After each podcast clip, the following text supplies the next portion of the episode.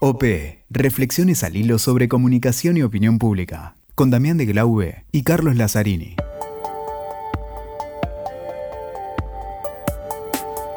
Hola, ¿qué tal? Acá estamos nuevamente en un nuevo episodio, el episodio 10. Damián. El 10, el 10, el clásico 10. Estamos acá con Damián de Glau nuevamente. Y hoy vamos a hablar con una persona que yo tuve la oportunidad de escucharlo en una cumbre de comunicación política esas cumbres que organiza Daniel Iboscus en, en Madrid. Me llamó muchísimo, la verdad que había mucho interés por escucharlo, un aula repleta y mucha gente ávida de ver qué decía Ricardo Castillo, que es especialista en estrategia. Me llamó mucha atención cuando habla de estrategia de comunicación. Diste la palabra clave, ¿no? Hoy en tiempos donde, no sé, Cali, ¿qué pensás vos? ¿Y qué piensa aquel que nos escucha? Eh, hay mucho también de que con un, tipo de camisa, con Twitter, con una imagen, ganás una elección o haces tu campaña, o así no haces una elección, haces tu posicionamiento tanto de candidato como gubernamental. Y él plantea, o estamos hablando hoy de no, de un pensamiento global, donde contemplamos todas las cuestiones y donde hay un equipo acá ya pensando diferentes eh, áreas que pasaron por OP, además digamos, donde conjugan muchas cosas. Es interesante este concepto, ¿no? Hay como un... Vivimos una época en donde hay cierto enamoramiento por las herramientas de campaña, hablamos de campañas políticas, sean digitales, big data, el uso de las redes sociales, las encuestas, los focus, distintos tipos de indagar en la opinión pública, que formó parte de aquel primer episodio de esta primera temporada de OP. Eh, pero por ahí olvidamos y no nos detenemos en lo esencial que sigue siendo la estrategia. Y la estrategia, a mí algo que me llamaba mucho la atención de lo que contaba Ricardo, le vamos a preguntar ahora a él, eh, deben ser sencillas, no es un manifiesto tan complejo, pero no por eso fáciles. Así que va a ser un placer seguramente eh, conversar con, con Ricardo en este episodio 10 de OP Podcast. Muchos temas, escuchémoslo, preguntémosle y después vayamos debatiendo y bueno, también incitamos a quien esté escuchando a que genere debate con esto, ¿no? Por supuesto, porque nos pueden escuchar y seguir por las redes sociales, por todos lados. La idea es generar, seguir alimentando esta conversación en la comunicación política. Estamos acá con Damián de Globe y queríamos conversar contigo, Ricardo, sobre las estrategias en la comunicación política. A mí me quedó muy presente tu conferencia en, Madrid, allá por febrero de este año, donde explicabas muy bien que las estrategias son sencillas, que no hay que hacerse demasiado, digamos, que no es algo complejo, pero tampoco es fácil, ¿no? O sea, lo sencillo no implica que sean fáciles. De acuerdo a tu experiencia, ¿cómo ves cuando un consultor tiene que empezar a trabajar en una estrategia? Mi, experiencia en esto, tanto la, positiva como la no tanto, es que hay que hacer un gran esfuerzo por eh, construir una estrategia que sea comprensible a todos los brazos de la campaña eh, y que verdaderamente oriente el, trabajo eh, comunicacional, el trabajo de movilización y que se convierta en algo tan sencillo que de verdad nos ayude a construir una campaña donde su el principal objetivo de una estrategia tiene que ser siempre diferenciarnos. Eso eh, eh, parece elemental, pero hay muchas campañas que, tienen todavía esta idea de que la estrategia es una serie de pasos, objetivos, métodos y técnicas para lograr un objetivo, una especie de plan maestro, de hoja de ruta, eh, cosa que termina siendo en todo caso un plan de campaña. Pero, la estrategia es otra cosa. La estrategia es, repito, cuando digo sencillamente no estoy diciendo que sea fácil, tal y como tú me ayudaste en la introducción, es sencillamente eh, definir claramente cómo esperamos diferenciarnos y cómo esperamos definirnos y definir a nuestros adversarios. Porque al final lo primero que debemos recordar es que vivimos, digamos, en un mundo donde los ciudadanos piensan que todos los políticos son iguales y entonces nuestro trabajo es darles los argumentos y las emociones para que sepan distinguir en qué somos diferentes del resto. Esa diferenciación puede venir de muchas cosas, puede venir de la forma, puede venir del fondo, puede venir de la identidad, eh, puede venir de nuestro origen, y ahí es donde tenemos que quizás trabajar más, en, revisar cuál es la diferenciación que más nos conviene. Muy interesante lo que, lo que venís exponiendo. ¿Y cómo concilias esto que, tú dices con, con, el político? Que a veces el político piensa que lo sabe todo, que, que no hace falta algo con estudio, algo, algo pensado, sino a mí la gente me ama, yo soy político, en ese pensamiento ya eh, obtuso y, que ha quedado en desuso. ¿Cómo, ¿Cómo le explicas eso a un político, quizás encima un político de, muchos años, no? Sí, como todo, tanto con políticos de mayor experiencia como también algunos nuevos, este, les cuesta a veces salir de su zona de confort eh, les cuesta entender lo que tú estás hablando de que, por supuesto, la gente con la que tú te relacionas eh, normalmente está contenida por un filtro de a dónde te llevamos, con quiénes hablamos, con quiénes nos relacionamos y, es, y lo más común es que te quieran un poco. Eh, pero, tal y como también insinúas en tu pregunta, hay otros estudios, hay herramientas, porque lo primero que debemos tomar en cuenta es, cuando hablamos tanto de la comunicación emocional, es entender cuáles son las emociones que tiene la gente en la cabeza. Y la gente, yo parto de la hipótesis que tiene en la cabeza casi inequívocamente una combinación eh, de cuatro Is, así lo planteo yo. Tiene una combinación de ira, eh, de indignación todavía, de injusticia ante la sensación de que la distribución de la riqueza es, es injusta, valga la redundancia, de insatisfacción ante una democracia que funciona para unos pocos y no para ellos, y de incertidumbre, porque cada vez vivimos en un mundo donde hay menos certeza sobre el trabajo. Y bueno, y si no puedo mantener a mi familia, eh, pues estoy nervioso. Y ese es el clima en el cual nos movemos en casi todos nuestros países y ese es el clima que necesitamos estudios para comprender, primero que nada, cuáles son las emociones que tienen los electores. Y segundo, entender que los electores cada día más desconfían de los políticos, pagan justos por pecadores y repito, y en ese y en ese mundo donde los ciudadanos piensan que todos son iguales, tenemos que hacer un trabajo para diferenciarlos. Vos justamente hablas de un clima. Yo creo que hay un clima de época que es bastante transversal a distintos países, distintos continentes, ¿no? Que es el voto contra, ¿no? El voto bronca, el, discurso del odio o, o, llamar a votar en contra de alguien. Parece que se termina imponiendo en las elecciones. El contraste que vos marcás, un poco se confunde con eso también porque yo me diferencio del otro, pero generalmente acusando al otro, ¿no? Y por ahí no hablando tanto de por qué yo soy diferente.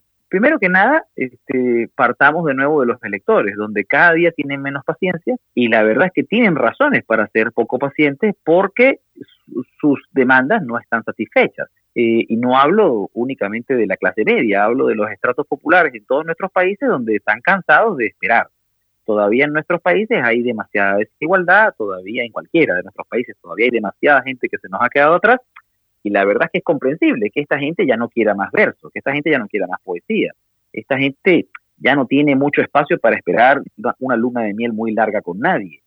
Entonces, primero que nada, hay un clima de insatisfacción que facilita la polarización, que tiene que ver con lo que tú dices, y que quieren cambio. La gente quiere cambio, no necesariamente se va a enamorar de cualquiera que use la palabra cambio, pero la gente quiere probar otra cosa. Si quiere probar otra cosa porque no está satisfecha. Sí, me acuerdo que vos marcabas siempre que si vos tuvieras que trabajar con un candidato, le pedirías que no abandone la palabra cambio, ¿no? Aunque le busque una palabra, una vuelta de tuerca, el cambio seguro, el cambio. Porque hay, muchos la han usado y la han desgastado también la palabra, ¿no?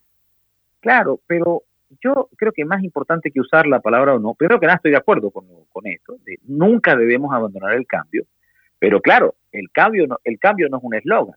Ojo, no me, no me quiero meter todavía con la realidad argentina. El cambio no es un eslogan. El cambio, el cambio en un punto dado tiene que ser también una parte de una realidad que la gente va creyendo que en verdad va cambiando eh, de forma positiva. Pero pueden ser otras metáforas, ¿de acuerdo? Por ejemplo, Trump en su campaña en el 2016 habló de limpiar el pantano, ¿verdad? Drain the swamp en inglés. Y eso era una metáfora que sería como una especie de cambio radical cuando yo digo nunca abandonar el cambio, no significa necesariamente usar esta palabra, pero también en el gobierno tenemos que irle mostrando a la gente cómo estamos cambiando su vida y en la medida de lo posible comunicar que el cambio se está volviendo realidad, para impedir que el otro pueda hablar de cambio, tratando de mantener la idea de que el cambio seguimos siendo nosotros porque lo estamos volviendo un hecho. ahí, si me permites, vuelvo a la idea de la diferenciación. Mucha gente va a venir a hablar de cambio, y lo que tú necesitas es apropiarte de verdad del cambio y construir de ser posible un sello sobre el cambio.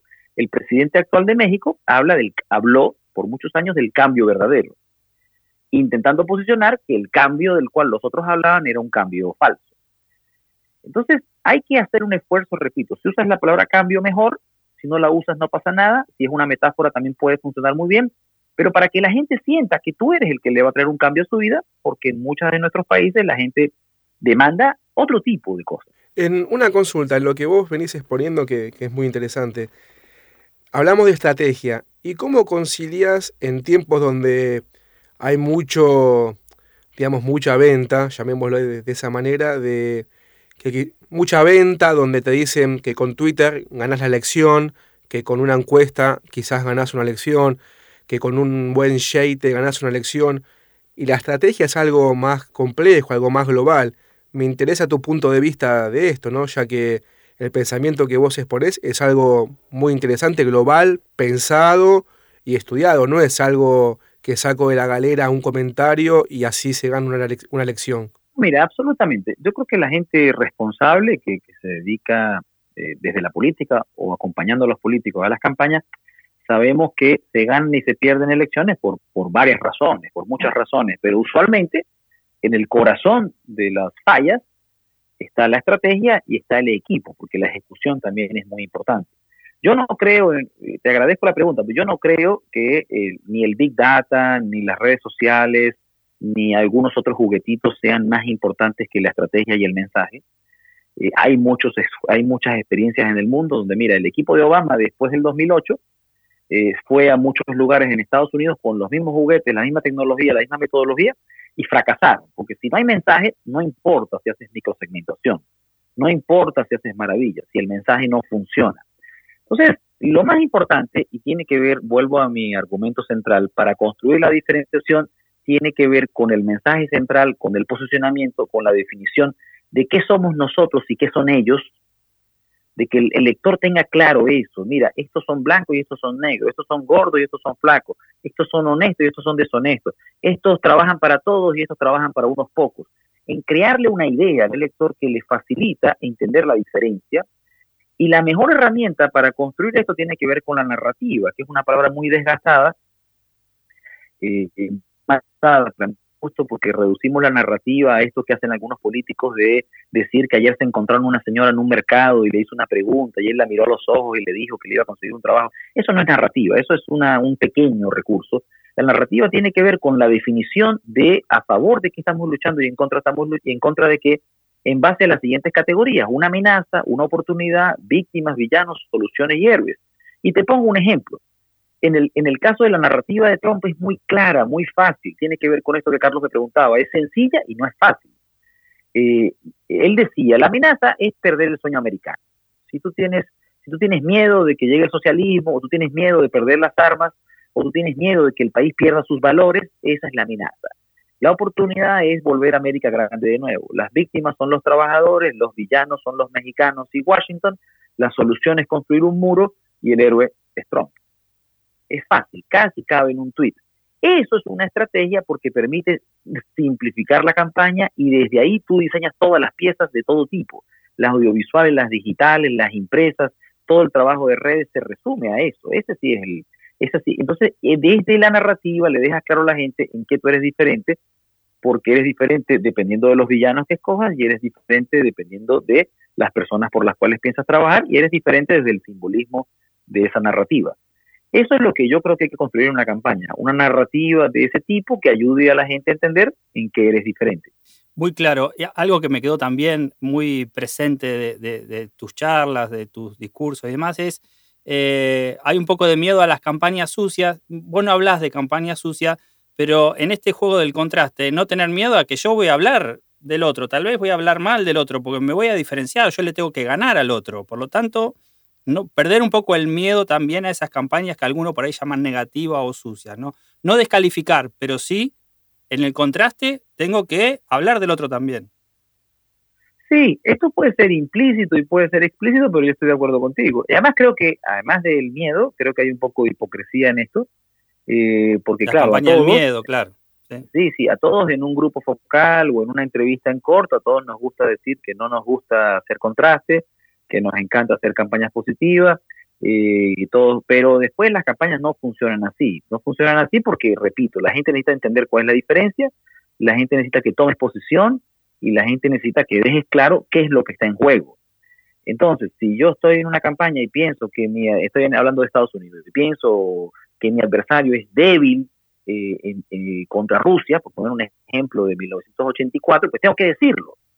Eh, y si yo estoy en el año 2004 en Estados Unidos y pienso que mi adversario, estoy del lado de Bush en este ejemplo, cambia de opinión permanentemente y además el hombre de verdad en el Senado cambió 10 veces de posición sobre ciertos temas, tengo que exponerlo y decir, mire, este señor cambia de opinión todos los días.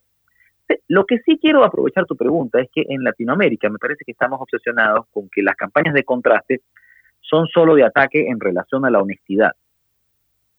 Y aquí quiero poner una reflexión en el aire. la diferenciación de la que yo hablo funciona solamente si la gente, los electores creen que A es distinto de B. Si la gente piensa que A y B son lo mismo, entonces hay que buscar otro tipo de diferenciación.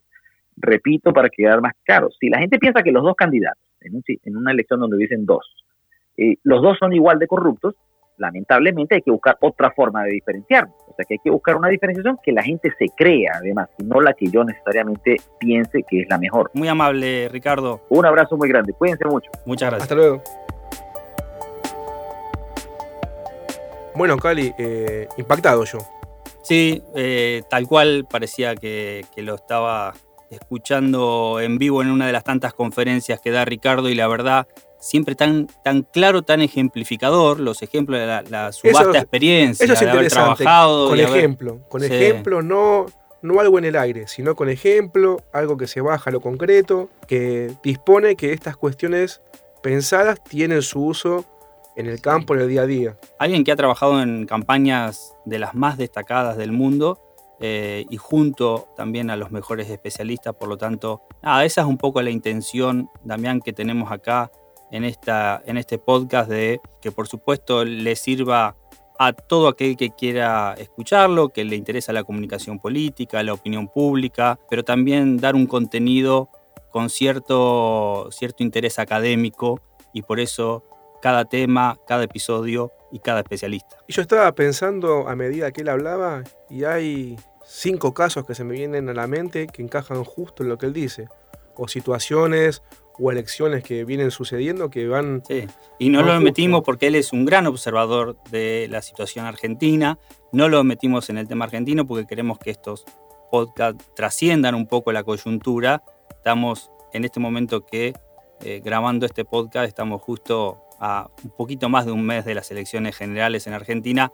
Iba a dar, iba a dar tema para prácticamente varios episodios más, así que no lo, no lo introdujimos en ese terreno. Y además, bueno, también contamos ya finalizando este, este episodio 10, el, 10, que futbolísticamente tanto nos, nos habla, que tenemos muchos oyentes de Latinoamérica, así que también está bueno que esto quede en un ámbito donde se aplique. Seguramente que le sirva a todo. Pero bueno, el caso argentino podía ser tomado como un caso para, para aquellos eh, colegas mexicanos eh, y otros que están... Amigos de Chile que nos han saludado. Sí, seguramente también, bueno, nada, eso es lo que nos permite el audio, ¿no? Trascender las fronteras. Exacto, y bueno, esperamos, como saben, en Instagram, Twitter, sus comentarios, sus críticas, sus pensamientos, que son bienvenidos a este, a este debate, a esta charla, a esta escucha que tenemos aquí con Cali. Muchas gracias y hasta el episodio 11. Escuchaste OP con Damián de Glaube y Carlos Lazzarini. WeToker. Sumamos las partes.